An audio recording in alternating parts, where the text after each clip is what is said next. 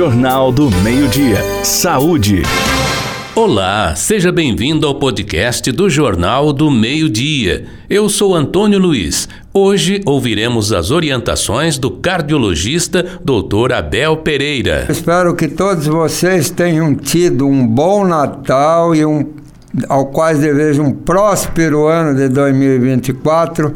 E hoje nós vamos concluir a última parte do AVC quais sejam que faltou, né, que nós estamos dando sequência, é o tratamento do AVC isquêmico, tratamento do AVC hemorrágico e um capítulo inteiro sobre reabilitação, que é a chave para a recuperação do acidente vascular cerebral.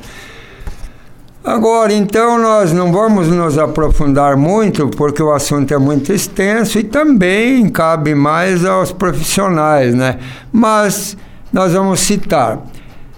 Tratamento do AVC isquêmico tem a terapia trombolítica, isso é, se o paciente atender os critérios de elegibilidade e o AVC isquêmico for diagnosticado dentro de um determinado período de tempo, a administração pode ser daquele trombolítico, é aquela aquele medicamento que dissolve o coágulo, né?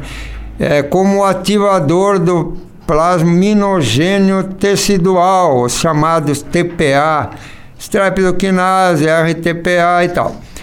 E então ele pode ser considerado para dissolver o coágulo que está atrapalhando, está prejudicando o fluxo sanguíneo no cérebro. Tem a trombectomia mecânica. Você simplesmente cateteriza uma artéria, igual faz um, uma cinecoronariografia, e tira o coágulo que está obstruindo o vaso através de instrumentos especiais. E é uma terapia que está tendo muito, muita procura hoje em dia, que é a trombectomia mecânica. Agora, para tudo isso, tem as medidas de suporte, monitoramento de sinais vitais, níveis de oxigênio, controle da pressão, manutenção da hidratação e do equilíbrio eletrolítico, monitoramento e tratamento das complicações do edema cerebral, convulsões, infecções. Tem todo um protocolo que os médicos seguem dentro de uma UTI.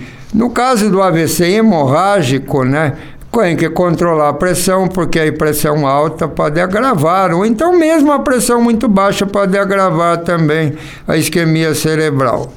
E como medidas de suporte, tem monitoramento, tratamento de complicações com, como edema cerebral, aumento da pressão intracraniana, convulsões, etc. Né?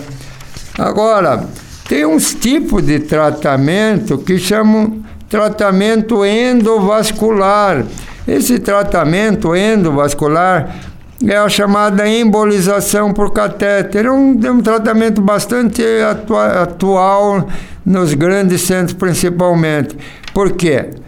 Num, nesse procedimento mino, minimamente invasivo, é colocado um catéter que é inserido por meio de um vaso sanguíneo, geralmente na virilha, e guiado até o aneurisma. Isso que eu estou me referindo é nos quadros de aneurisma cerebral ou hemorragia subaracnoide, né? Então, esse esse catéter é, é, é, é é, colocado na virilha, guiado até o aneurisma, e daí eles soltam pequenas molas ou dispositivos de metal que se chamam coils em inglês e são liberados dentro do aneurisma para promover a formação de um coágulo e prevenir o risco de ruptura dos vasos, né?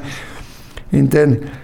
Às vezes o, o MAV, quer dizer, aquela malformação arteriovenosa, exige implante de dispositivos para desvio de fluxo.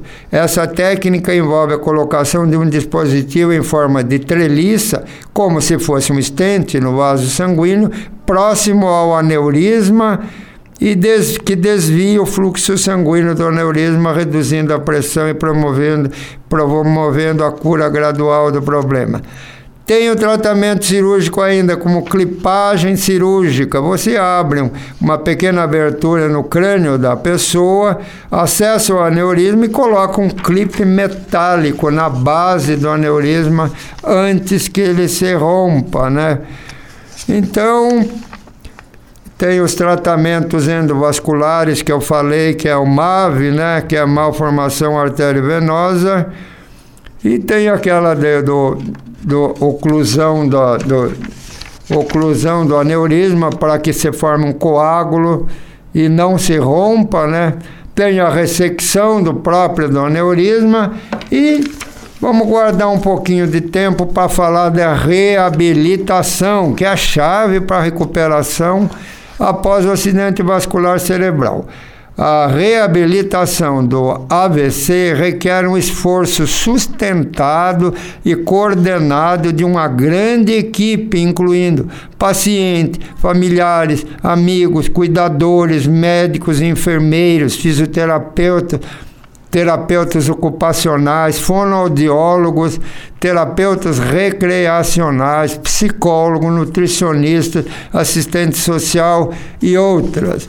A comunicação e a coordenação dentro desses membros da equipe são fundamentais para maximizar a eficácia e a eficiência da reabilitação e fundamentar toda a diretriz. Sem uma coordenação e uma comunicação adequadas, é improvável que esforços isolados para reabilitar o sobrevivente do AVC atinjam seu potencial. Então, é, nós esperamos que nessas três últimas é, sessões que nós falamos, vocês tenham entendido, né?